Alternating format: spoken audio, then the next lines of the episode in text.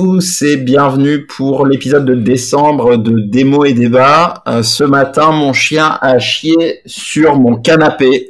Euh, donc je suis euh, de très très bonne constitution pour commencer ce, podcast, vous vous en doutez. Aujourd'hui, on va non seulement critiquer le centième livre, mais j'ai aussi la chance d'être accompagné par deux chroniqueuses de qualité. Bonjour Cerise, comment vas-tu? Et quelle est ta phrase du mois? Bonjour Martin. Euh, déjà, merci de me réinviter une fois de plus. Euh, c'est super. Je suis contente d'être avec vous. Et du coup, ma phrase du mois, c'est une phrase d'Albert Einstein qui dit La vie, c'est comme une bicyclette. Il faut avancer pour ne pas perdre l'équilibre. Voilà. Je pense que dans cette période un peu bizarre, c'est pas trop mal. Merci à Albert, évidemment, s'il nous regarde, s'il nous écoute plutôt. Euh, ben, je te remercie. Euh, bonjour Laure, euh, comment vas-tu et quelle est ta phrase du mois? Bonjour Martin, bonjour Cerise. Alors ma phrase du mois, ça sera en rapport avec l'actualité américaine. La bêtise, la bêtise insiste toujours, d'Albert Camus dans son livre La peste. Et merci Albert, et encore une fois, et Laure. Euh, bah pour ma part, euh, je vais faire aussi quelque chose de thématique puisque euh, ça aura un rapport avec notre premier ouvrage. C'est une citation du poète des temps modernes, Jules. c'est miné, miné, miné, miné. Je cours quand je vois les cives cives. Je sens le parfum Armani d'épée sur les claquettes. Comme Tony et Mani, je veux le milieu dans la mallette. Je suis stylé, trop stylé stylé, trop stylé. Et je vous le rappelle, il s'agit d'une reprise de la chanson de Michael Jackson, Beat It.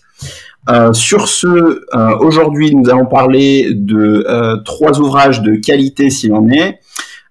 Silex and the City, tome 5, Vigiprimate, une bande dessinée de Jules, justement, qui est une autre personne, un autre Jules. Hein. le Château des millions d'années de Stéphane Pribilski, et je suis désolé si je prononce mal le nom, et euh, Laetitia ou La fin des hommes de Ivan Jablonka.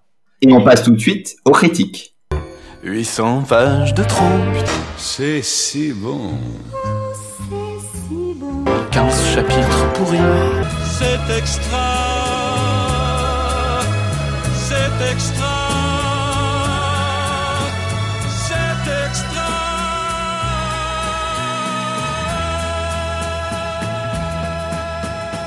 On commence avec le château des millions d'années et du coup, bah, Cerise, je te laisse la parole. Du coup, comme le disait euh, Martin, euh, merci, je vous présente le tome 1 euh, de la tétralogie des origines qui s'appelle du coup le château des millions d'années, comme le disait très justement Martin, de Stéphane Prisbilski. Désolé aussi pour l'écorchement du nom. du coup, il est sorti en 2015 et c'est la première fiction en fait de, de cet auteur. Euh, je vais me faciliter la vie et dire cet auteur systématiquement si ça ne vous dérange pas. Euh, ce qui est assez intéressant sur euh, sur Stéphane, c'est que en fait à la base il a fait des études en communication et en graphisme. Et en fait, c'est par la suite où il a commencé à travailler pour un groupe de presse spécialisé dans l'histoire militaire. Et c'est donc suite à ce travail qu'il a accepté qu'il a commencé petit à petit à rédiger des ouvrages historiques. Euh, et donc euh, suite à ça, en fait, euh, le château des millions d'années, c'est son premier ouvrage, sa première fiction surtout. Donc c'est assez intéressant et en fait, il est assez connu finalement pour tous ses ouvrages militaires et historiques de manière générale. Et ça me fait une magnifique transition pour commencer à vous parler de ce livre parce que en effet, c'est exactement ce qu'on retrouve. c'est de l'histoire et du militaire puisqu'on se trouve euh, en juin 1939 euh, dans ce tome. Donc juste un petit peu avant la Seconde Guerre mondiale et on suit l'histoire de Friedrich Saxhauser, encore une fois désolé pour la prononciation, qui est en fait un, agent de, renseignement du Troisième Reich et qui est notamment très proche de d'Hitler et de tout le top management, si je peux utiliser ces termes très modernes de, de, de, d'Hitler. Euh, et en gros, si vous voulez, c'est un peu l'histoire de cet agent secret euh, qui est aussi un peu des fois euh, un garde du corps, si je puis dire, et de voilà de toutes les responsabilités qui lui sont qui lui sont qui lui sont accordées au fil des années. Donc on suit ce personnage dans toutes ces missions qui lui sont accordées, et notamment dans ce tome-ci. Euh, c'est une mission qui euh, se passe en Irak où en fait il va devoir euh, accompagner une troupe d'archéologues mis, mise en place par le Troisième Reich pour essayer de trouver en fait les prémices de, de la civilisation aérienne en Irak, donc voir euh, exactement euh, où est-ce que tout a commencé pour encore avoir des preuves de euh, la supériorité de, la race aryenne, etc., etc. Donc ils se retrouvent embarqués en Irak avec eux. Et en fait, ils vont découvrir des ruines et des, des, choses un peu particulières dans, en Irak. Je ne veux pas, veux pas vous en dire beaucoup plus parce que sinon, je vous spoil un peu le bouquin et euh, et en fait euh, voilà c'est c'est l'histoire de, de cette découverte et l'histoire aussi euh, qui est très centrée sur sur ce fameux Friedrich qui est l'une des clés principales de ces découvertes et de des populations qui vont pouvoir éventuellement rencontrer. Voilà effectivement, euh, pour, rebondir juste spécifiquement sur le top management du Reich, euh, j'ai beaucoup aimé hein, l'expression. On a, on a beaucoup ri de notre côté, c'était très bon. Euh, effectivement, c'est ça qui est top. J'avoue que j'étais un petit peu. Bah, bah effectivement, c'est top management. j'étais un petit peu indécis sur ce que je pensais de ce bouquin qui est bon franchement qui est bien qui est bien écrit extrêmement bien documenté il faut le reconnaître euh, c'est vrai qu'avec Laure on, vient de regarder euh, l'homme dans le haut château euh, la série et ça nous avait fait un bon petit cours sur le top management et même le middle management du Reich d'ailleurs ce qui fait que dans ce bouquin on s'est un peu moins perdu mais pour ceux qui ont moins de connaissances du de, de l'organigramme, j'ai envie de dire, du nazisme, euh, du, du, du, Troisième Reich, c'est euh, c'est plus difficile, il hein, faut le reconnaître. Et mm. je, trouve, je trouve ça assez bien, moi, euh, que des Hitler, euh, Himmler, etc., soient finalement des, des, personnages secondaires qui viennent tapisser une, une grosse histoire. Je trouve ça assez rigolo. Euh, enfin bon, si tant est que le nazisme puisse être rigolo, je suis désolé de cette ah, mais euh, bon, en tout état de cause, je trouve l'idée plutôt, plutôt intéressante. Euh, euh, et, c'est pas mal, effectivement, le, disons, le cadre où ils ont voulu le mettre. personnellement, moi, le, le roman m'a pas non plus transporté. Euh, je peux pas dire que c'est pas qualitatif. En revanche, c'est pas mon style de, roman. Euh, déjà, c'est c'est vrai que c'est hautement historique. Hein, c'est quand même, euh, c'est très très peu de SF, même si ça, se veut quand même de la SF. On en a assez peu et euh, c'est pas nécessairement ce qui me passionne le plus dans ce qu'ils ont choisi. On parle d'un croisement entre X Files et, Indiana Jones et on retrouve aucun des deux, hein, franchement. Maintenant, euh, moi spécifiquement, euh, c'est vrai que euh, au-delà de des, qualités indéniables qu'on peut retrouver dans cet ouvrage, j'étais pas du tout passionné. C'est extrêmement linéaire, c'est du roman d'espionnage un petit peu vieillot, je trouve, et encore une fois de qui me qui me transporte pas. J'ai malheureusement pas retiré énormément de choses de de, ce, de ce livre. Euh, je pense que ça, je pense que ça s'adresse quand même pas mal aux, aux gens qui ont envie d'élargir, qui, aiment bien les romans historiques d'une part, ou qui ont envie un petit peu d'élargir euh, leur lecture autour, euh, autour de, du, de, la deuxième guerre mondiale, de, cette époque-là, puisque faut reconnaître que c'est tout de même pas mal, pas mal documenté et pas inintéressant sur ce côté-là Bah moi, je suis un petit peu, enfin, rejoins Martin en fait. Donc, on venait juste de regarder The Man in the High Castle et pareil par rapport au livre de Philippe Cadic, on retrouve un peu cette idée de dystopie avec. Enfin là, c'est pas une dystopie du coup, contrairement à Cadic, où du coup ça Enfin, du coup, on parle pas de l'œuvre Kadik, donc je vais revenir sur le château des, millions d'années. Mais contrairement à ça, c'est-à-dire que donc, la thématique euh, nazie euh, entre deux guerres, parce qu'on n'est pas encore dans la période euh, nazie pure, on est dans l'entre-deux-guerres, avec un anti-héros qui fait un peu le James Bond nazi, où j'ai pas vraiment accroché au personnage. c'est très documenté, c'est donc c'est très historique comme on a pu le dire auparavant. Mais moi, j'aime beaucoup la science-fiction. J'ai lu pas mal d'œuvres, beaucoup de classiques. Et c'est vrai que du coup, je, enfin, je l'avais plutôt compris comme un livre de science-fiction et je me suis retrouvée face à un roman voilà, plutôt documenté, plutôt historique, avec très peu de présence de la science-fiction. Donc ça m'a un peu déçue. Et euh, c'est très, euh, voilà, c'est très fragmenté les passages. Oui. Et la façon dont c'est présenté aussi, euh, donc c'est pas linéaire, ce qui est pas forcément un problème. Mais là, c'était ça m'a posé des problèmes durant la lecture, euh, où j'avais des, des moments de doute dans ce que j'avais lu. J'ai dû revenir plusieurs fois sur des passages et euh, je me perdais un petit peu dans les, justement dans, dans l'historicité en fait des les allers-retours temporels. Voilà, dans les allers-retours entre euh, du livre quoi, parce que comme je suis pas forcément très calée sur la période, euh, parfois je m'arrêtais juste pour euh, essayer de me resituer où on était dans le temps, qu'est-ce qui se passait, euh, et un, petit peu avec les personnages, quoi. Oui, parce que, que je vous ai pas précisé dans la dans le résumé du livre, c'est que finalement euh, on a euh, des chapitres, forcément, c'est un livre, jusque-là c'est normal.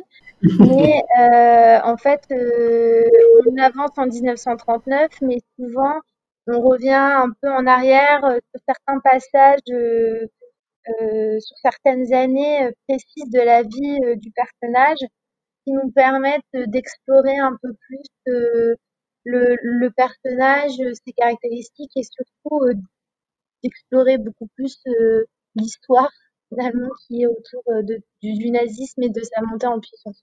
Donc il y a beaucoup d'allers-retours et c'est ce dont, ce dont Laure euh, non, mais bah, c'est exactement ça. C'est des allers-retours euh, dans la vie du personnage, euh, puis croisés avec les pensées d'autres personnages, avec les histoires de euh, qui, qui s'insèrent à travers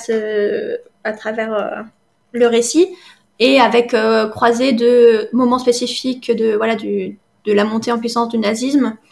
Et c'est vrai que ça fait plein de trames qui sont pour moi pas forcément les plus intéressantes puisque j'étais partie vraiment sur un roman de science-fiction donc euh, et pas un roman historique.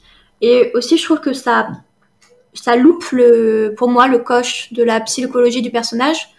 Parce que justement le il y a beaucoup de passages qui se veulent tourner autour de ça pour nous faire comprendre euh, l'évolution du personnage, comment il se situe par rapport au Reich, euh, comment il se situe par rapport à Hitler, euh, pourquoi il a ce, en fait, pourquoi il a cette importance dans, pour les nazis comme personnage. Et en fait, pour moi, ça m'a pas du tout. Euh, euh, je trouve que ça n'a pas donné de profondeur en fait. Ça a loupé le coche de, de marquer le personnage en, de donner du relief au personnage. Je le trouvais toujours aussi lisse après ça. Ça m'a, je trouve que ça, ça, ça m'a pas donné beaucoup de choses en fait pour le, comme parce que souvent le, enfin, moi j'aime beaucoup les anti-héros les anti-héros dans, dans, les histoires. Et souvent, je trouve que c'est des personnages bien plus intéressants parce qu'ils ont, ils ont pas, ils sont pas, justement, ils sont pas lisses, ils ont du relief, ils ont du, ils ont un côté un peu plus intéressant. Et même si on les aime pas, on, quand même, on se sent impliqué dans leur euh, destin. Et là, vraiment, je, je me fichais royalement de ce qui pouvait arriver au personnage et de son, de son histoire personnelle. Mais voilà, après, c'est mon avis personnel. Euh. Et euh, juste pour revenir sur quelque chose que, que tu as dit, Laure, euh, euh, je, comprends ce que tu veux dire quand tu dis que c'est pas linéaire dans l'idée qu'effectivement on a 1939, 1920, enfin 1939, 1916, 1939, on a des allers-retours quasiment constants. Maintenant, moi je trouve qu'il y a beaucoup de linéarité dans cet ouvrage parce que je trouve qu'on est sur des rails en fait. Moi, il n'y a rien qui m'a surpris. Surtout ça que je veux dire quand je, quand je dis que c'est linéaire, c'est que euh, les sous, enfin, alors il y a des moments qui m'ont surpris parce que je trouvais ça pas clair et effectivement on nous donnait un peu plus de clés un peu plus tard. Donc je pense que c'est une volonté de l'auteur mettre un petit peu de mystère, mais en fait je trouve que ça se traduit surtout par de l'incompréhension et de, enfin finalement de, l'imprécision quoi. Euh, et, euh, et, au final, enfin le, résultat de ce, tome 1, euh, ouais, était un peu attendu. On est, euh, on est sur euh, de, de, la recherche, la fameuse découverte, euh, enfin la fameuse recherche dont, tu parlais euh, en présentation cerise, une découverte et puis après un genre de course poursuite sur fond d'espionnage. c'est assez peu c'est très attendu en fait, je trouve comme structure. Et c'est vrai que quand on dit historique, science-fiction, tu t'attends à quelque chose qui va, qui, va te surprendre, hein, qui va un petit peu faire bouger les lignes, et je trouve que c'est extrêmement convenu. Euh, encore une fois, de qualitatif, mais pas, euh, enfin, qui, qui, qui, va pas bouger grand chose euh, dans cet univers-là, quoi. Euh, je, alors peut-être que ça s'adresse à des, à des personnes qui lisent des livres euh, historiques pour leur donner, je sais pas j'avais vu quelque chose sur internet. Je sais pas si vous connaissez la série Aliens euh, qui passe sur la chaîne History aux États-Unis, mais en gros c'est et si les aliens avaient euh, aidé à bâtir les pyramides? En gros, c'est des délire comme ça. Moi, ça me fait penser à ça, quoi. Et c'est ouais, bah peut-être que je suis sûr il y a une frange de population qui regarde cette émission parce que elle existe toujours. Maintenant, enfin, il la passe toujours. Maintenant, euh, je fais clairement pas partie de ces gens, quoi. C'est pas quelque chose qui me passionne. Euh, je suis assez d'accord avec euh, Martin euh, et Laure sur ce livre. En effet, j'ai trouvé que d'un côté, il était intéressant au niveau historique, notamment pour comprendre la psychologie des personnes qui ont pu accompagner Hitler dans son mouvement et finalement comment quelqu'un qui à la base n'a rien à voir avec le nazisme qui euh, ne sait pas trop si c'est vraiment ses valeurs ou pas peut se retrouver euh, euh embrigadé là-dedans et, euh, et même continuer à, à, travailler dedans alors que finalement avec le temps il se rend compte que c'est pas forcément ses valeurs. Donc sur ce côté-ci j'ai trouvé que le bouquin était intéressant euh, pour comprendre ce côté un peu psychologique qui peut euh, nous aider potentiellement à, avoir une idée de ce qui a permis à tous ces hommes et toutes ces femmes euh, d'être, euh, de suivre ce mouvement qui est quand même un peu particulier. Euh, par contre, j'ai été très déçue euh, aussi sur euh, ce manque de SF, comme le disait Martin et parce que finalement, on nous vend vraiment comme un livre dans la catégorie SF. Et sur les 380 pages du livre, finalement, je pense qu'il y a peut-être 40 pages seulement qui parle euh, de ce euh, de, de cette de cette science-fiction un petit peu. Et, euh, et j'ai trouvé que c'était vraiment totalement édulcoré et que finalement le, le fil conducteur de, que devait être cette découverte n'était pas du tout euh, pris en charge par l'auteur, assumé par l'auteur et surtout développé, ce qui fait que c'est très pauvre et limite euh, on se retrouve vraiment que dans un roman historique et, euh, et, quand on recommence à avoir un petit chapitre par-ci par-là sur euh, le côté euh, SF, on se dit bah finalement ça n'a pas trop sa place. Donc je trouve que le mélange n'a pas été euh, très bon. Après la, la, réflexion que je me suis faite, c'est que comme c'est euh, le premier tome d'une série, peut-être que c'est un premier tome qui se veut totalement introductif pour vraiment poser le personnage dans un contexte, dans une ambiance, pour expliquer son background, etc et peut-être que dans les prochains tomes, il y a beaucoup plus de SF. Mais vraiment, moi, en tant que lectrice, euh, je commence à lire ça, je vois qu'il n'y a pas de SF alors que j'ai acheté potentiellement mon bouquin pour ça. Je trouve ça un peu dommage, quoi. Et euh, le point sur lequel aussi je suis assez d'accord avec euh, Laure et Martin, c'est que euh, finalement, euh, c'est donc, comme on l'a dit 15 fois, très historique. Et en fait, ils mettent vraiment les, les, les titres et les, euh, les noms et les, les, enfin, voilà, les termes, si vous voulez, euh, allemands qui euh, sont les bons termes par rapport à toutes les castes et compagnies du, du régime nazi. et en vrai, si vous connaissez pas parfaitement vos cours d'histoire et que vous parlez pas allemand, des fois ça peut être un peu confusant de se dire bah ok, il l'appelle par tel nom, mais ça veut dire quoi? Et en fait, je me suis rendu compte qu'à la fin du bouquin, en le terminant, que tout à la fin, en tout cas de mon édition à moi, il y avait un petit un petit appendice avec la traduction des termes, avec le rappel des chronologies et tout, qui en fait aurait pu m'être vachement utile pendant le bouquin pour éventuellement essayer de me situer un peu plus et comprendre un peu plus certains termes. Sauf que finalement, c'est mis tout à la fin. Il n'y a aucun astérix ou aucune notation dans le livre pour nous indiquer qu'on peut se référer à la fin à, un, un appendix qui explique un peu plus. Et j'ai trouvé ça un peu dommage de, que ce soit notifié nulle part dans le livre parce que finalement, euh, ça peut faciliter la compréhension. Voilà. Donc un avis mitigé. Euh, du coup, euh, merci à toutes les deux. Euh, bah, il me reste qu'à vous demander si vous le recommandez. Du coup, cerise, j'imagine à moitié. à moitié, mais en fait même presque pas tellement. en tout cas, pas si vous cherchez du SF. Si vous cherchez des romans qui peuvent se rapprocher un peu de Ken Follett, mais avec un style moins fluide, dans ce cas, oui, allez-y. Mais sinon, je vous le recommande pas tellement. Ok. Euh, Laure? Euh, Moi, je recommanderais aux personnes qui sont intéressées potentiellement à la science-fiction, pourquoi pas, mais surtout sur les dystopies autour de euh, dystopies ou romans historiques autour du nazisme, euh, tout ce qui peut être histoire. Euh, enfin, en fait, moi, je dirais aux gens qui, qui sont intéressés par le nazisme, par Hitler et par l'ambiance entre deux guerres.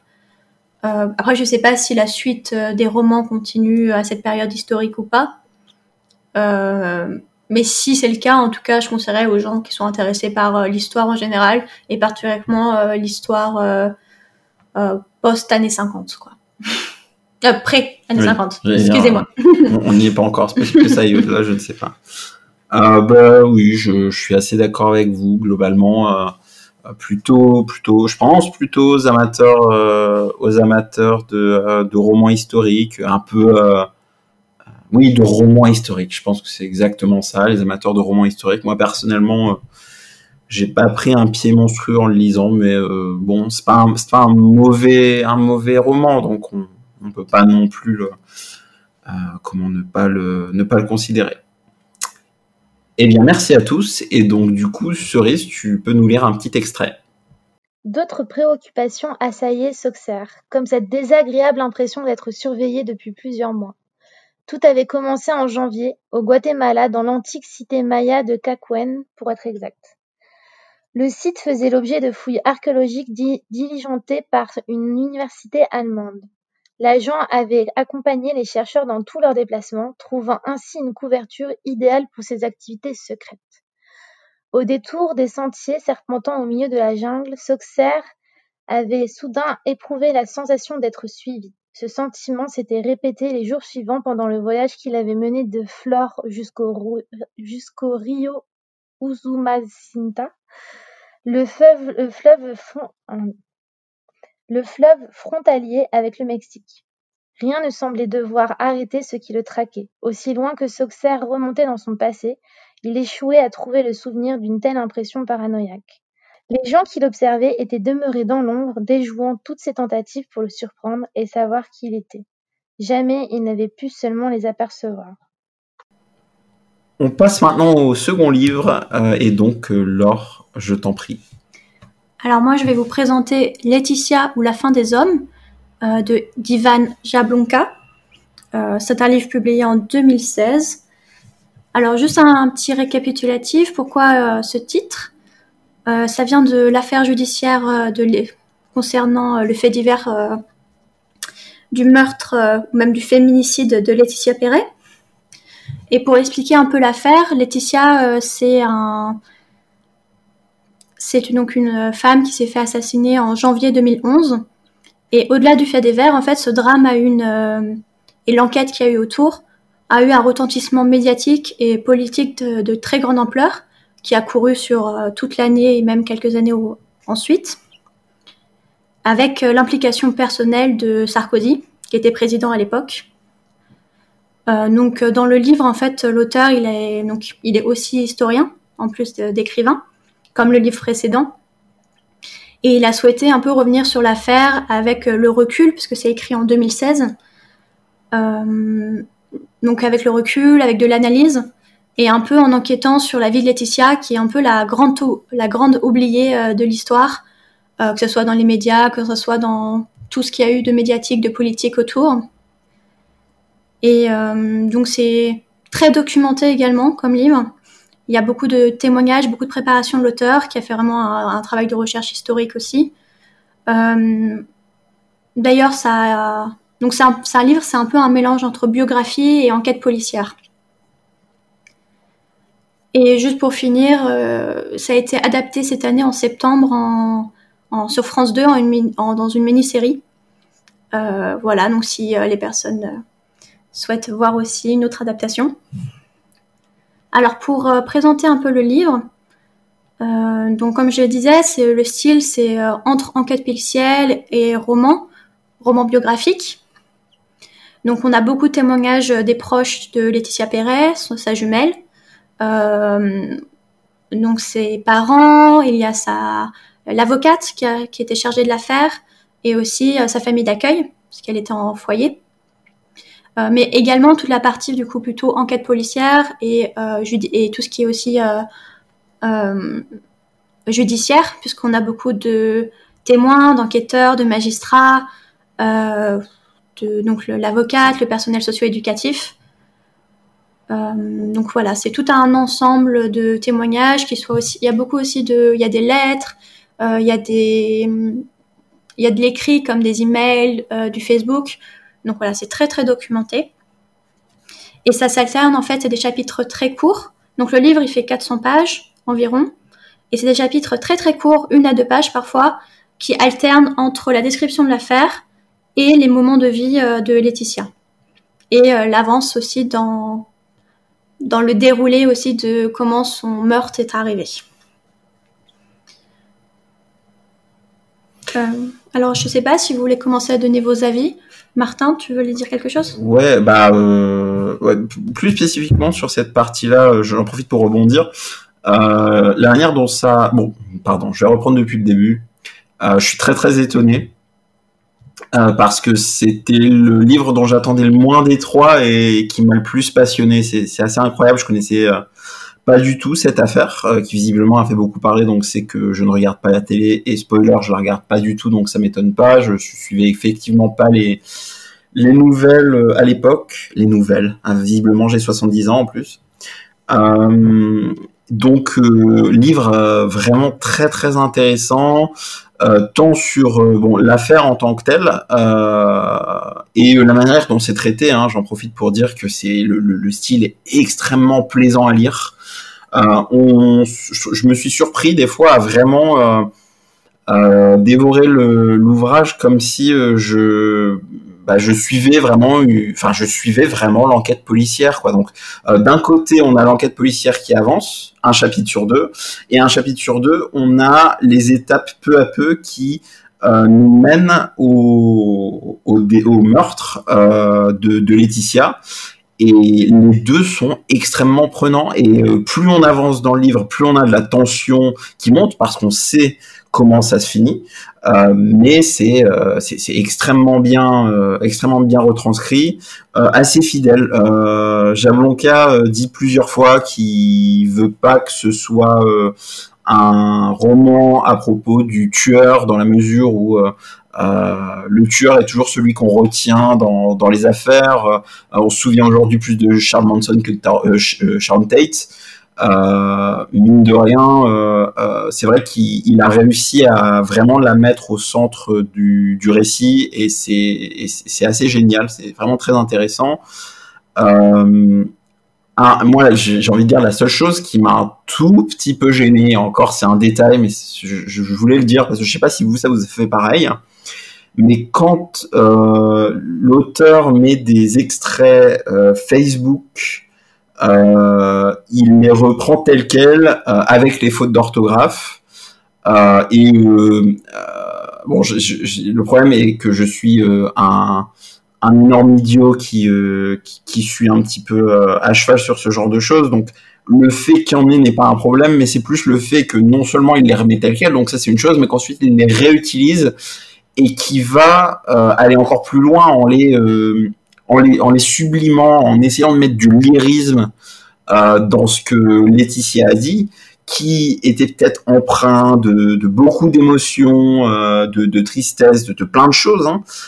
mais de là à mettre du lyrisme, je trouvais que c'était un tout petit peu exagéré et ça m'a un petit peu sorti du, du récit à ces moments-là. Mais à part ça, j'étais assez étonné de et c'est dur à dire aussi, mais de prendre autant, pas de plaisir, mais à être aussi euh, autant d'intérêt, merci, c'est le bon mot, euh, à lire un, roman de ce type, alors que bon, c'est c'est c'est quand même une histoire tragique et euh, et c'est assez terrible pour tout ce que ça dit, déjà parce que ça raconte, mais aussi par tout l'environnement qu'il y a autour, hein, tout l'environnement de la famille d'accueil, de ses parents, euh, elle a vécu beaucoup de choses assez euh, terribles, hein, Laetitia, dans sa vie, et beaucoup de choses sont retranscrites. C'est euh, quand même très très dur comme, comme lecture. Oui, j'en profite juste pour rebondir un tout petit peu avant d'entendre ton avis, Cerise.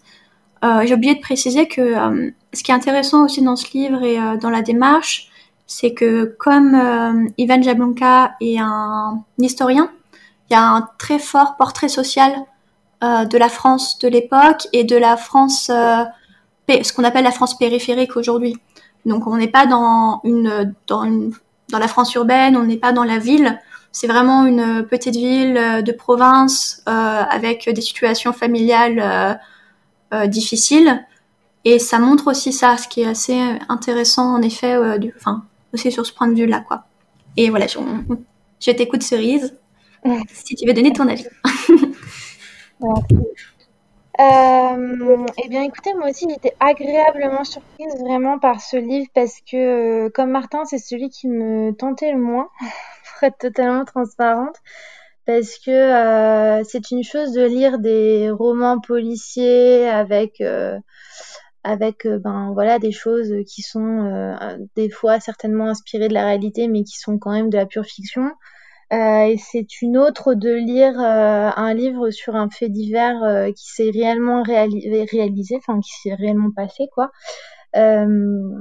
parce que finalement, ça amène de manière beaucoup, plus concrète, je trouve, les choses dans le dans l'état d'esprit. Et c'est vrai que j'avais un peu peur de ce livre avant de le commencer. Et finalement, euh, en fait, j'ai trouvé que déjà le style de l'auteur était hyper fluide, était hyper agréable à lire. Et euh, en effet, euh, comme le précisait Martin très justement, c'est pas, il n'a pas écrit ce livre dans une volonté en fait de juste raconter l'histoire de ce fait divers, genre bah voilà, elle, elle a été vivante, elle a été tuée comme ça, comme ça, et puis voilà, euh, il s'est passé ça, il y a eu le procès et basta quoi. Non, non, il y a vraiment une vraie volonté de rendre un, hommage en tant que tel à la à Laetitia et, euh, et aussi d'essayer de, de, rendre un hommage euh, à sa famille, même si l'auteur reste très concret et très réaliste par rapport au dysfonctionnement familial qu'il y a pu avoir dans sa vie. Euh, mais voilà, j'ai trouvé que c'était vraiment bien euh, écrit, que en effet, le fait, on passe d'un chapitre, comme le disait Martin, euh, où on traite un peu l'avancement de bah, comment Laetitia s'est un peu retrouvée comme ça, quel est un peu le déroulement des, de la soirée, etc., qui ont pu l'amener à ça.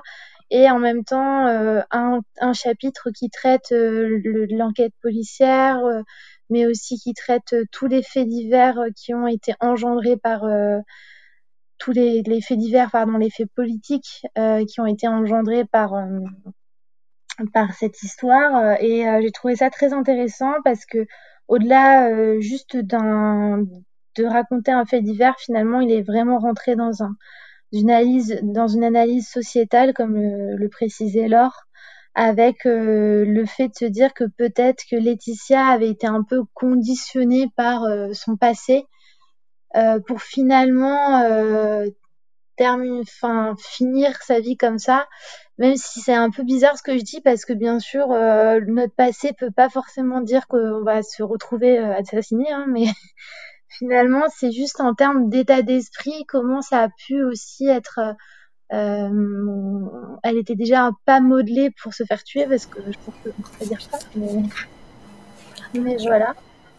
Euh, mais oui, ouais. pour, enfin, ce que, ce que tu dis, euh, en soi, c'est pas, enfin, c'est pas bizarre quand bizarre tu hein, dit, mais Ah, pas forcément parce que ce qu'il dit, ce qu'il dit quand même beaucoup, c'est que il y a beaucoup d'événements qui l'ont, enfin, qui, qui laissaient penser qu'elle se dirigeait vers vers une mort prématurée, mais pas forcément celle-là. Donc, sûr.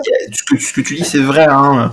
Euh, on, enfin, c'est ce qu'il dit. Il dit que euh, dans un sens, elle se préparait de plus en plus et elle préparait aussi ses proches à ce que la fin arrive. Je pense qu'elle Oui. s'attendait pas à ce que ça arrive de cette manière-là, quoi. Mais oui, elle s'attendait à ce que la fin arrive. ouais. Oui, et puis euh, ce qu'on sent aussi, c'est que finalement, suite à cette analyse-ci, on, euh, on fait remarquer à plein de moments dans le bouquin que bah, l'attitude qu'elle a eue ce jour-là par rapport euh, à son meurtrier, qu'elle ne connaissait pas, qu'elle a fait des choses qu'elle faisait pas habituellement avec euh, euh, dans sa vie de tous les jours avec lui, etc. elle les a fait malgré le fait que certainement qu'elle se rendait compte que c'était pas des choses correctes.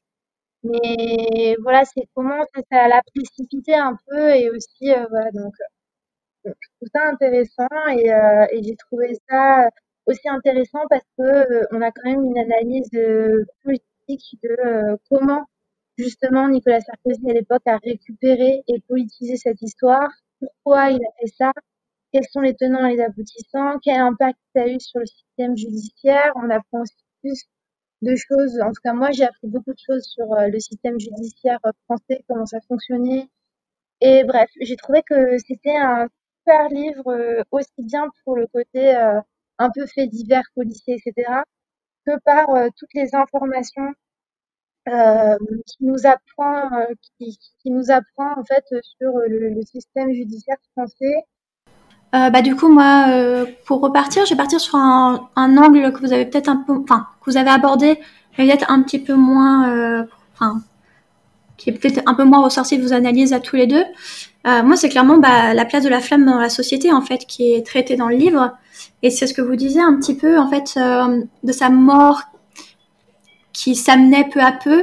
En fait, moi, ce que je trouve que ça dit plutôt, c'est que la violence intégrée, qu'elle a intégrée des hommes envers elle, que ce soit par son père plus jeune qui faisait des choses contre sa mère, de sa famille d'accueil, de plein de choses, euh, et des hommes autour d'elle, en fait, en général, a amené à ce qu'elle ait un certain comportement.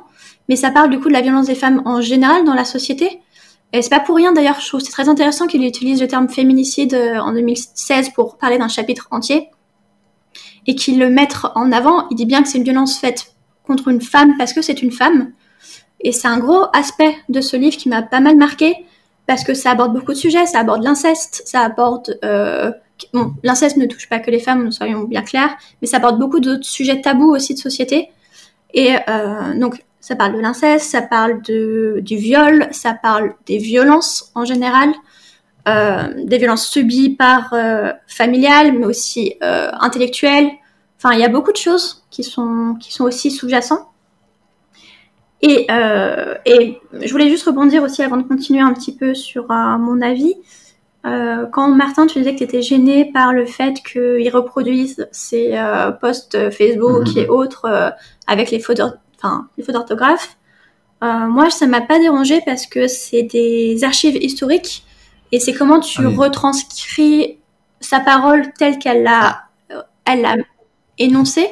Et je trouve que c'est important justement de pas euh, modifier ça pour euh, des lecteurs et pour des Bien personnes sûr. dans un surtout que c'est enfin on, présente un portrait d'une jeune femme qui était euh, enfin euh, pas de la dyslexie mais qui avait un gros problème d'orthographe parce qu'elle ouais. a eu des grosses lacunes euh, à l'école mm -hmm. ce qui n'a pas empêché de voilà de, de continuer de pouvoir faire son basique et ça témoigne d'une époque ça témoigne d'une de la vie de cette personne et je trouve ça important de rendre ça en état et euh, moi, ce qui voilà, oui, et je comprends ce que tu dis sur le lyrisme ouais, qu'il y a derrière. C'est ça qui me dérange, c'est le lyrisme. Euh, Enfin, la volonté de lyrisme qui me dérange. moi, je trouve que c'est juste une question de. Je trouve pas que ça, soit une désenvolée lyrique. À part à la fin du roman, quand il commence à faire ses interprétations personnelles de l'histoire, je pense, je trouve qu'au cours, euh, il n'y a pas ce côté-là lyrique et tout ça. Il y a des interprétations qui sont, voilà, celles de l'auteur, mais je trouve qu'elles sont définies comme telles. Euh, du coup, moi aussi, comme vous deux, j'ai, enfin, j'ai beaucoup apprécié le livre. Euh, ça m'a, je me suis vraiment investie dans l'histoire. Je me suis renseignée après sur l'affaire Laetitia. Enfin, ça m'a, ça m'a, parce que moi cette histoire, j'avais pas suivi à l'époque. Euh, et je trouvais ça intéressant, en effet, comment enfin, l'instrumentalisation que Sarkozy a fait de, de l'affaire. Euh, après, c'est aussi quand même énormément un procès à charge contre Nicolas Sarkozy. Je veux dire, le, l'avis de l'auteur est clair. Il y a, Oui. Pour moi, il n'y avait pas un seul moment de euh, d'objectivité. C'était un truc totalement subjectif. En même temps, quand on écrit, euh, voilà, on est toujours subjectif, mais il y avait clairement un procès à charge euh, clairement contre Sarkozy. Je suis d'accord qu'il y avait un procès à charge contre Sarkozy, mais à côté de ça, je trouve qu'il a été aussi quand même objectif, entre guillemets, dans le sens où euh, il, le fait avec toutes les entités aussi. euh, je trouve qu'il est plutôt honnête et plutôt aussi euh, réaliste avec l'ensemble des entités qui sont présentes. Et il le fait pas qu'auprès de que par rapport à Sarkozy.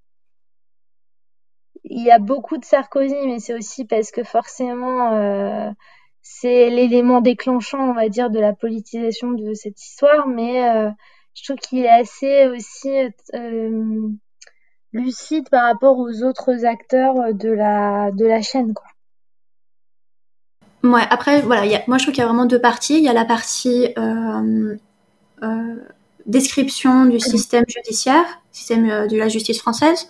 Chez moi, il parle des euh, euh, juges de proximité, la juge correctionnelle, du suivi des affaires et autres. Et c'est une partie où il est critique aussi. Mais il y a beaucoup de liens de, quand même sur la. Voilà. Après, moi, je voilà, je, suis pas une euh, pro Sarkozy, loin de là. Euh, mais ce qui n'empêche que j'arrive à voir voilà les, les choses qui sont qui sont là. Euh, mais bon, après ça c'est une partie et voilà c'est pas le c'est pas le cœur du livre, mais je trouvais quand même c'était intéressant de le noter.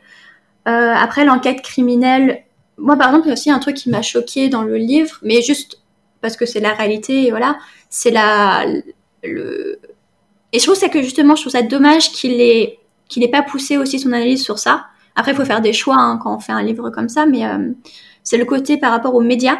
Je trouvais qu'il était Oui. très complaisant par rapport à la, les ac- aux actions des médias. Et moi, ça m'a, ça m'a, cho- ça m'a choqué parce que les moments où il euh, se rue, qu'il loue un Un hélicoptère hélicoptère, ouais, pour, ça, c'est- pour euh, voir où est le corps, pour Ouais. être les premiers à avoir l'image du corps sorti de l'eau, euh, moi, ça m'a, ça m'a, ça m'a vraiment euh, estomaqué. Après, c'est une réalité, hein, c'est ce qui se passe sur le terrain et c'est voilà. Par contre, voilà, je l'ai trouvé très complaisant par rapport à ces, par rapport à ces médias et à ce choix de, de montrer les images des faits divers comme ceci. Ah, C'est vrai quoi. Quand on est aussi euh, offensif avec Sarkozy et il a toutes les raisons de l'être, euh, autant être euh, offensif sur toutes les, tous les sujets problématiques. C'est vrai qu'il est très descriptif et effectivement, je pense que c'est peut-être la seule source que t'as pas citée parce que on en a quelques-uns, mais c'est surtout de la description. Il a quelques phrases de de mince, quelques retours, témoignages euh, ou autres qui, qui proviennent de, de reporters. Et euh, c'est vrai qu'on sent qu'il n'y a pas vraiment de remise en question de ce, de, de ce système-là, alors qu'on voit bien que sur tout le reste, il porte un regard critique. Alors pourquoi avoir épargné euh, les médias? Je trouve ça, ouais, je, trouve, je suis d'accord, je trouve ça un peu dommage finalement. Ouais, c'est vrai que ça- Mm. Enfin, je sais que cette partie-là, vraiment, avec les hélicoptères, cette partie de. Parce qu'il se dit. euh, Enfin, il le dit clairement qu'il est devenu ami avec l'avocate de, euh, euh, de Jessica et de Laetitia. Enfin, de Jessica, en l'occurrence. Euh, et. euh, Jessica qui est la sœur. qui est la sœur, pardon, oui, Jessica Perret, qui est la sœur de Laetitia Perret, la, la victime. Euh, et qu'il est devenu ami avec une des journalistes, celle de l'AFP. Mais au-delà de ça, ça n'empêche pas qu'on peut avoir un retour critique sur les actions menées, quoi.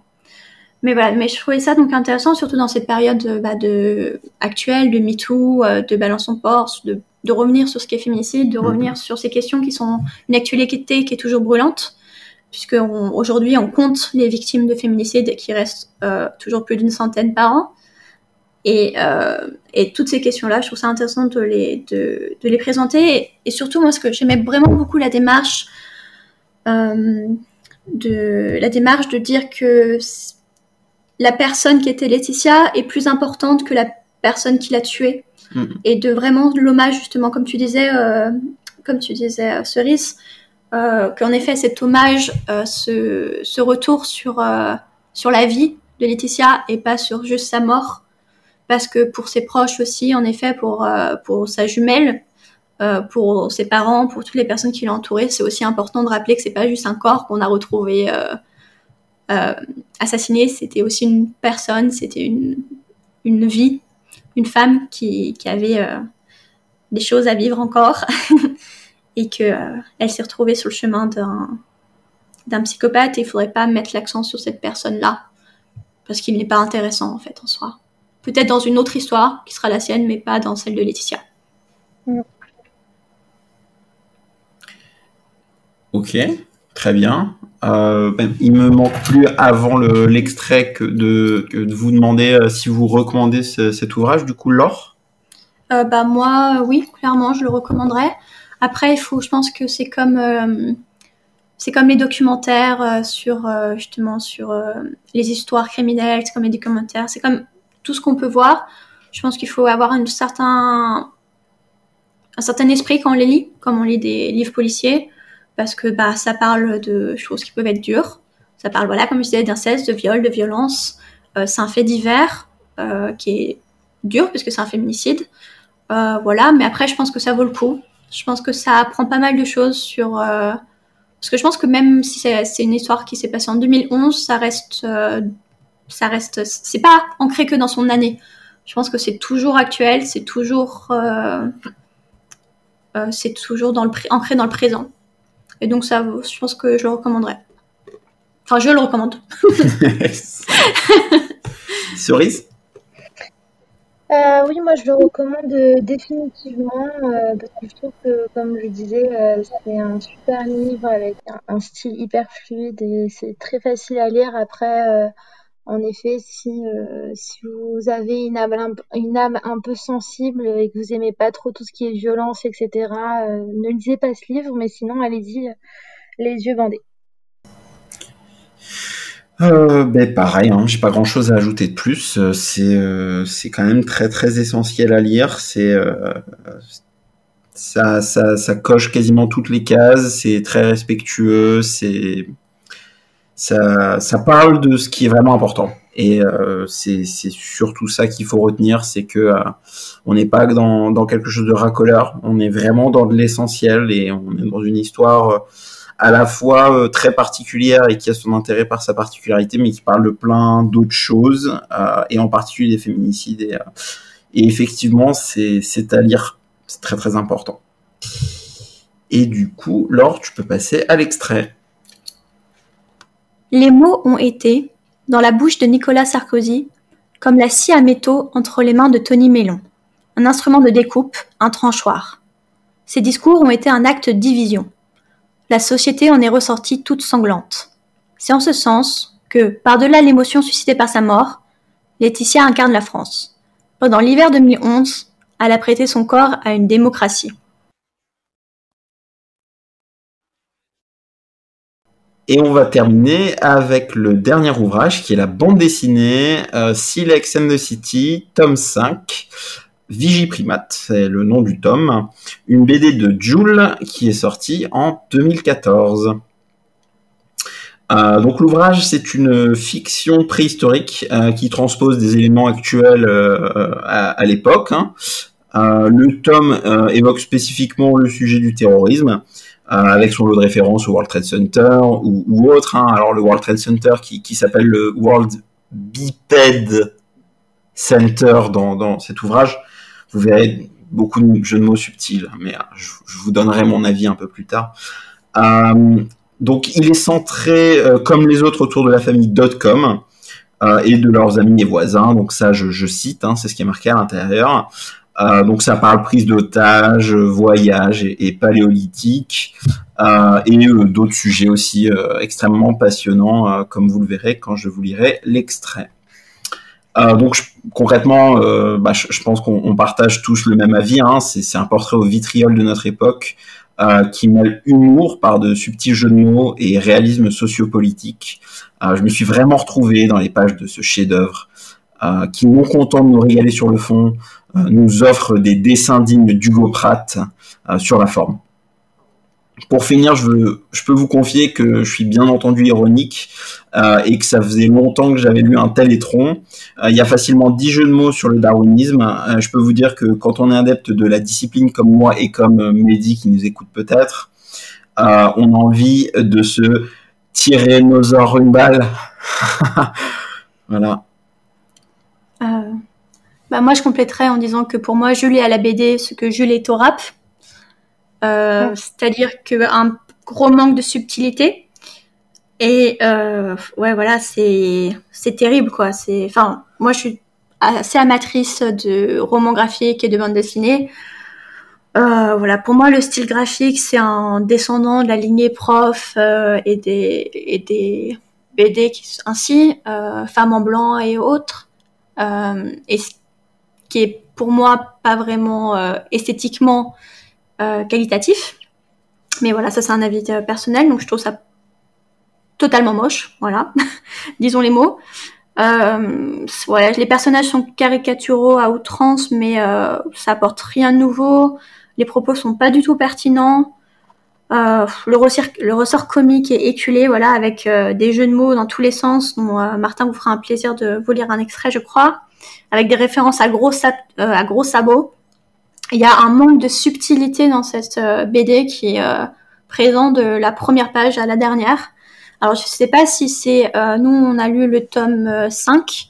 Je ne sais pas si c'est juste ce tome qui, qui, est passé complètement à côté ou si la, la série est comme ça, mais ça me donne en tout cas pas envie de lire les autres. Voilà.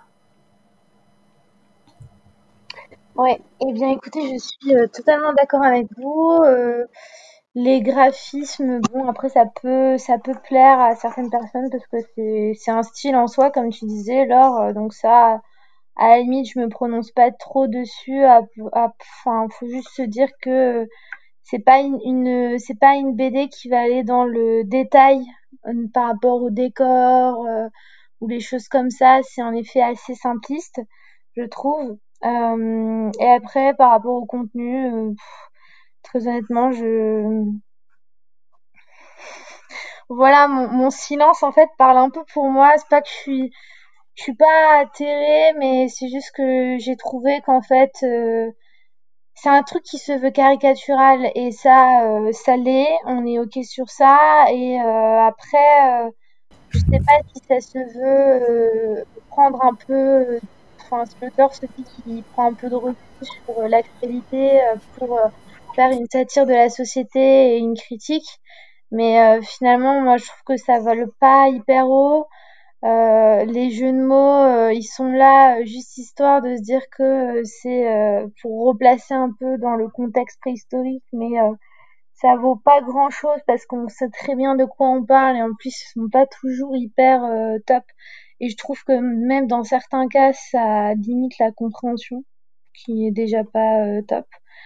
Et, euh, et en plus de ça, euh, j'ai trouvé j'ai trouvé que le fait de se dire d'avoir une BD satirique avec voilà un œil très critique sur la société, pourquoi pas, ça existe.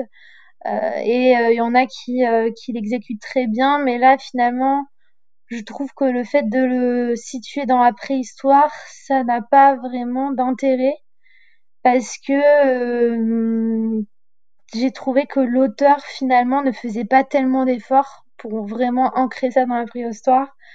Euh, que euh, voilà la première page par exemple du tome 5 on voit une vallée avec marqué EDF e Société Cannibale où c'est le, logo de la Société Générale enfin bon il y a, vraiment peu d'efforts, je trouve, pour transposer ça euh, à la préhistoire. Et j'ai trouvé que du coup, euh, limite, euh, le thème préhistorique n'avait aucun intérêt et que autant assumer totalement sa satire sociale en mettant directement les personnages dans le contexte de la vraie vie et dans la vraie bonne époque plutôt que vouloir transposer ça dans une pseudo-époque différente, mais qui finalement n'apporte aucun intérêt supplémentaire et qui, je trouve, dessert encore plus les propos de l'auteur.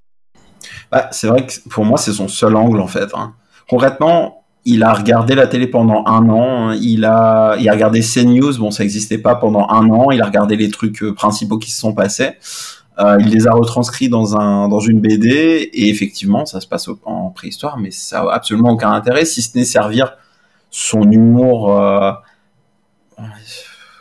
C'est dur de, de se décharger autant sur un auteur, mais je suis désolé, c'est vraiment c'est vraiment mauvais, c'est vraiment très mauvais, c'est euh, c'est pas drôle, c'est ça nous apprend rien, c'est pas pas critique, c'est extrêmement tout est une caricature jusqu'au bout. il essaye de, de, donner des points de vue différents entre guillemets entre le mec hyper progressif un peu qui veut sauver tout le monde et tout, la nana un peu superficielle qui pensent pas trop aux autres et les parents qui sont hyper conservateurs et tout, mais finalement, euh, je trouve qu'il va pas jusqu'au bout de l'exercice parce que euh, tous les tous les personnages ont finalement un peu le même point de vue et ça se recoupe et du coup je trouve ça dommage. Et la seule moi cette enfin quand tu dis euh, pour pour servir son histoire il met ça euh, dans la préhistoire moi à part dire que ok euh, la société actuelle se veut une société euh, évoluée, mais qu'en fait on est euh, tout aussi mauvais et tout aussi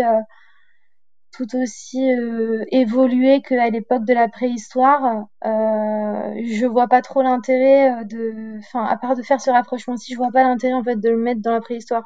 Et ça en soi, en une en une case dans une BD qui est placée dans le contexte moderne, il aurait réussi à nous le faire passer il n'a pas besoin de mettre ses pseudo persos euh, là-dedans quoi.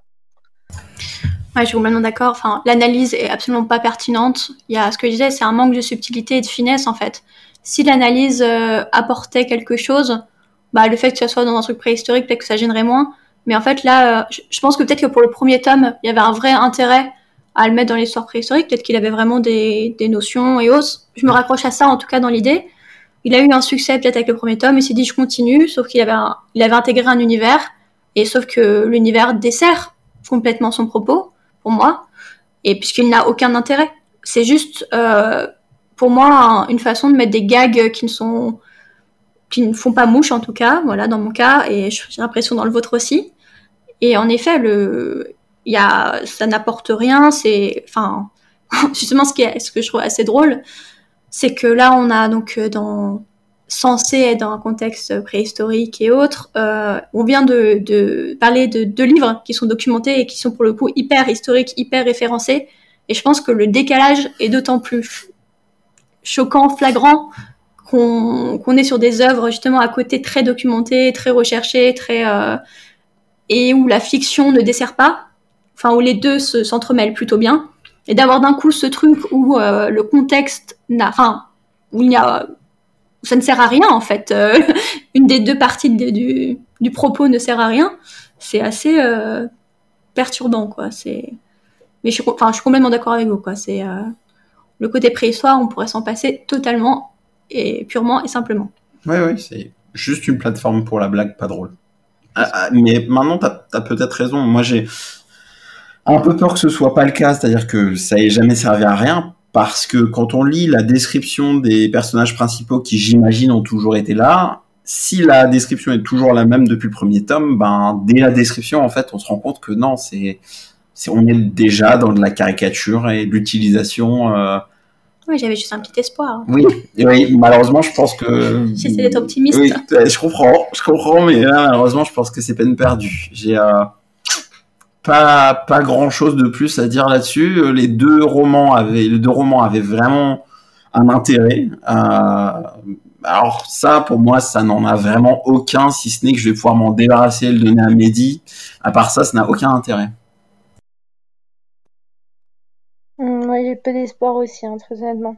Autant, tu vois, j'ai presque plus d'espoir sur euh, le château des millions d'années, comme quoi le premier tome n'est qu'un premier tome introductif et qu'il y a plus de SF par la suite que que pour cette BD où les autres tomes auraient un intérêt.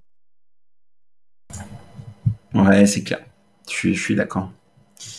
Bon, bah écoutez, je pense qu'on a un peu fait le tour. Hein. Je suis pas tout à fait convaincu qu'on ait beaucoup de choses à dire à part ça. Euh, bah, moi, je peux vous le dire tout de suite, je ne recommande pas cet ouvrage, si ce n'est à mon ami Mehdi, euh, qui va me décharger de cette horreur. Euh, Laure euh, bah, Je serais ravie que tu donnes notre tome commun à, à Mehdi. Euh, voilà. Et je ne le recommande à personne. Hein, dans la, voilà. je, je peux vous recommander plein d'autres choses à lire. Et, on, on, se fera plaisir de te le demander pendant la pendant pendant l'étape de euh, de recommandation. Euh, et cerise du coup. Bah, je le recommande pas non plus et moi je le revends. D'accord. Très bien. Bon bah parfait. Euh, bah, je, vais en profiter pour vous lire un passage de cet excellent ouvrage. Euh, je vais en profiter pour vous décrire un petit peu aussi les, cases. C'est vraiment très très bien, hein, comme je vous l'ai dit. Alors, euh, hmm. ah oui, c'est celle-là, voilà. Hmm, hmm, alors oui, euh, l'extrait dont je vais vous parler, euh, c'est une discussion entre le fils et la fille de la famille principale, la famille Dotcom, euh, qui discutent des, du terrorisme, des attentats du 11 septembre, et aussi de comment de, des, des théories du complot. Voilà. Donc là, c'est le fils qui parle. Moi, tout ce que je vois, c'est que le cours des actions à Grot Street, vous l'avez, Grot Street, euh, est monté en flèche juste après les attentats. Comme par hasard, on fait porter le chapeau à Al Quadruman. Mais qui nous prouve que ce ne sont pas les services secrets lémuriens ou bien les commandos de Néandertal qui ont fait le coup? Le papa dit Mon fils est dingue. Et la fille fait euh, le doigt sur la tempe, vous savez, pour dire que la personne est, folle. Et là, on a quelqu'un qui arrive et qui dit S'il vous plaît. Alors, c'est écrit S-I-V-O-P-L-E, accent aigu. Voilà. Euh, donc on, voit un personnage qui ressemble euh, bon euh, à une femme poisson euh, habillée bon concrètement je peux vous le dire je pense comme l'image que se fait l'auteur d'une migrante ce personnage dit s'il vous plaît madame donc la maman dit ro non voilà encore une rominidée qui vient faire la manche donc vous l'avez rominidée par rapport au rhum grosse blague encore. Hein. J'ai oublié de vous dire que ce, cette BD est raciste. Mais, hein, bref, euh, la fille de la famille qui dit fait semblant de ne pas l'avoir. Je n'ai pas de poumons, je n'ai pas de branchies. C'est pas possible ce cinéma. Ils font semblant d'être des invertébrés pour attendrir les gens, mais en réalité, c'est des bipèdes comme tout le monde. Et voilà, je vous laisse là-dessus. Euh, N'hésitez pas à ne pas acheter cette merde. Mais moi, je ne suis pas ainsi que certains de tes prétendus amis. Tu peux avoir confiance en moi. Aie sur toi.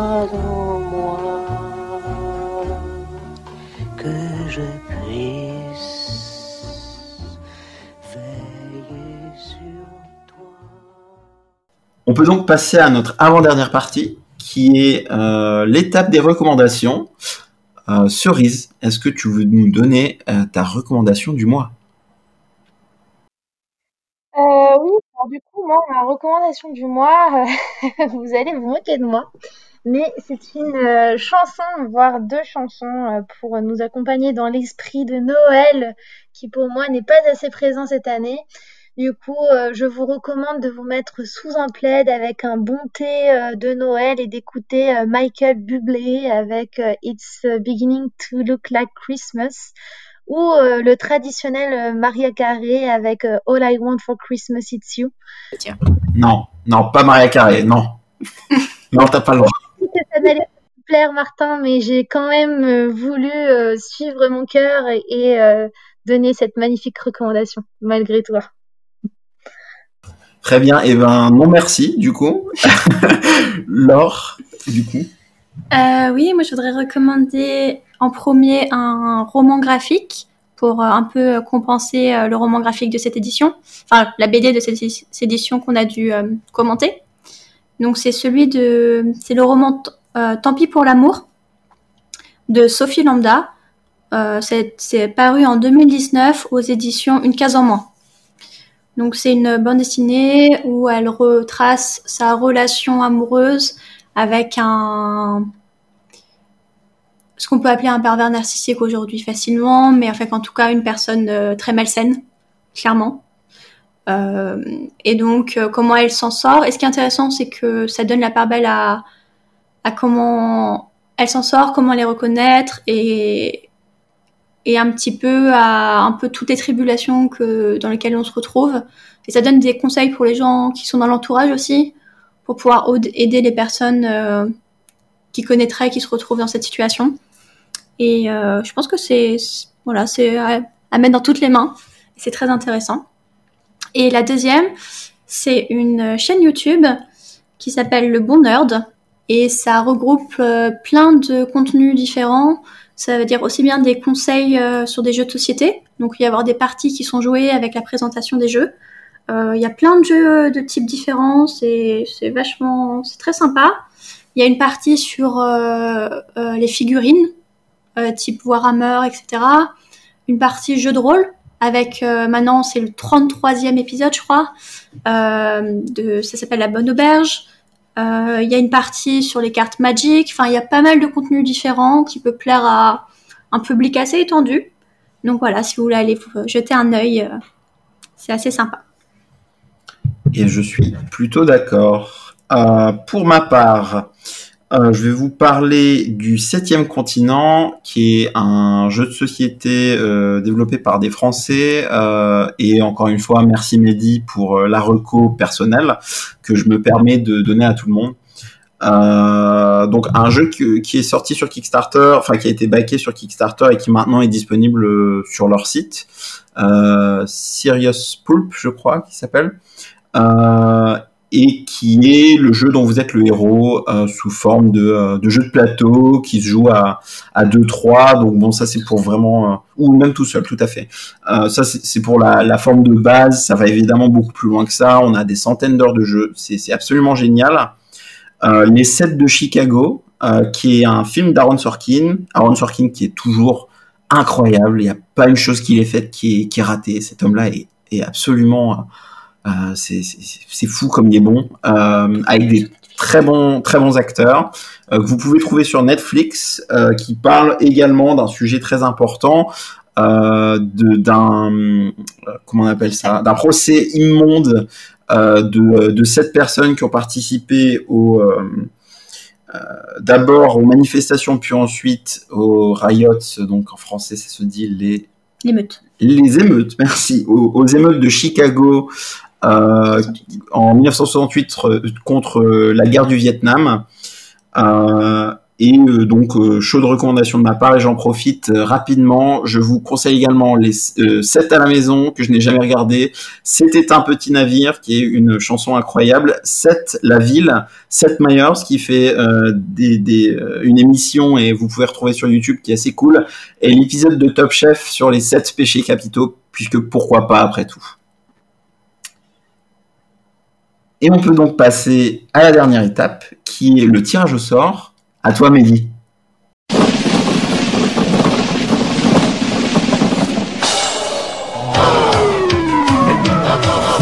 Bon. Merci Martin, et nous sommes en effet de retour pour le tirage au sort du mois prochain. Comme c'est le tirage au sort pour les livres que nous allons lire pour le prochain épisode, j'accueille évidemment les chroniqueurs du mois prochain. Bonjour Florent. Et bonjour. C'est ta première, est-ce que tu es nerveux? Euh, Un petit peu, j'avoue. C'est normal. Fabien, par contre, est habitué. Bonjour Fabien. Bonjour Mehdi. Et nous allons tout de suite tirer au sort le premier livre. Il s'agit d'un livre français de 548 pages, publié en 2004, écrit par Alain, Alain Damasio, La Ordre du Contrevent. Ah bah tiens, c'est Fabien qui va être content.